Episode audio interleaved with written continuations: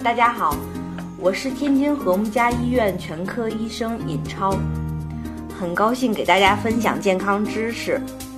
今天我们来谈谈哺乳期乳腺炎。乳腺炎指的是乳腺的炎性反应，通常是由感染引起的，多数发生于产后六个星期的新妈妈。乳腺炎的症状包括发热、劳累、乳腺疼痛、红肿和喂奶时的烧灼感。乳腺炎的诊断通常需要医生进行问诊和查体来确认。那怎么预防乳腺炎呢？首先要确保孩子在衔乳时要张大嘴，最大程度的包裹乳头。